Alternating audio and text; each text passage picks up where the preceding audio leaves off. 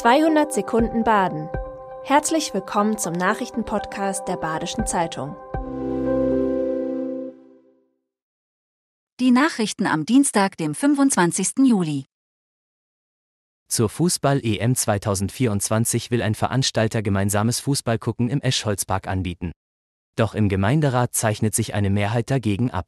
Das Vorhaben ist damit gescheitert. Christoph Römmler, Chef von Karövens, wollte fürs gemeinsame Fußballgucken Spiele mit deutscher Beteiligung im Eschholzpark zeigen. Der Bauausschuss schlug dem Veranstalter vor, auf die Messe oder ins SC-Stadion auszuweichen. Diesem sind genannte Orte allerdings zu groß, um wirtschaftlich betrieben werden zu können.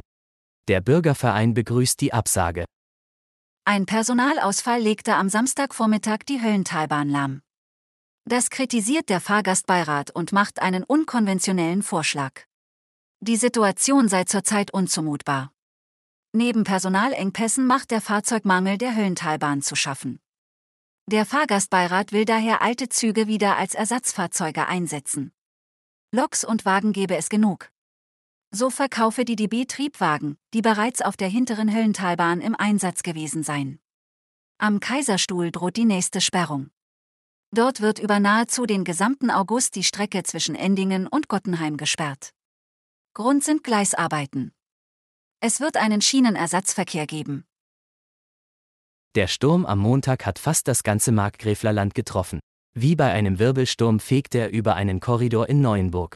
Bäume stürzten auf Autos und ein Wohnhaus.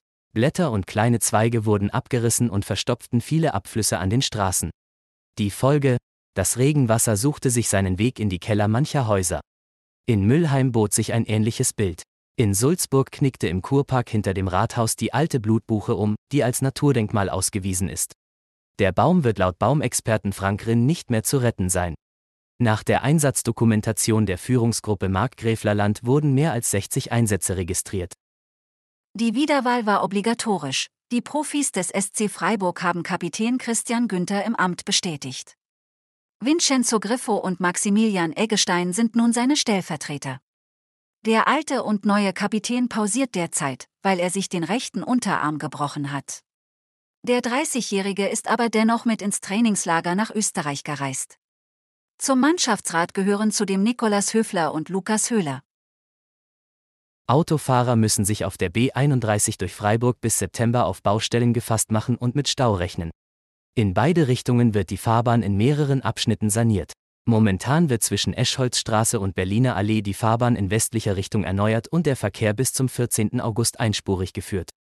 Zeitweise kann an der Eschholzstraße nicht in Richtung A5 aufgefahren werden. Den ganzen Sommer über werden weitere Teilstücke der B31 saniert.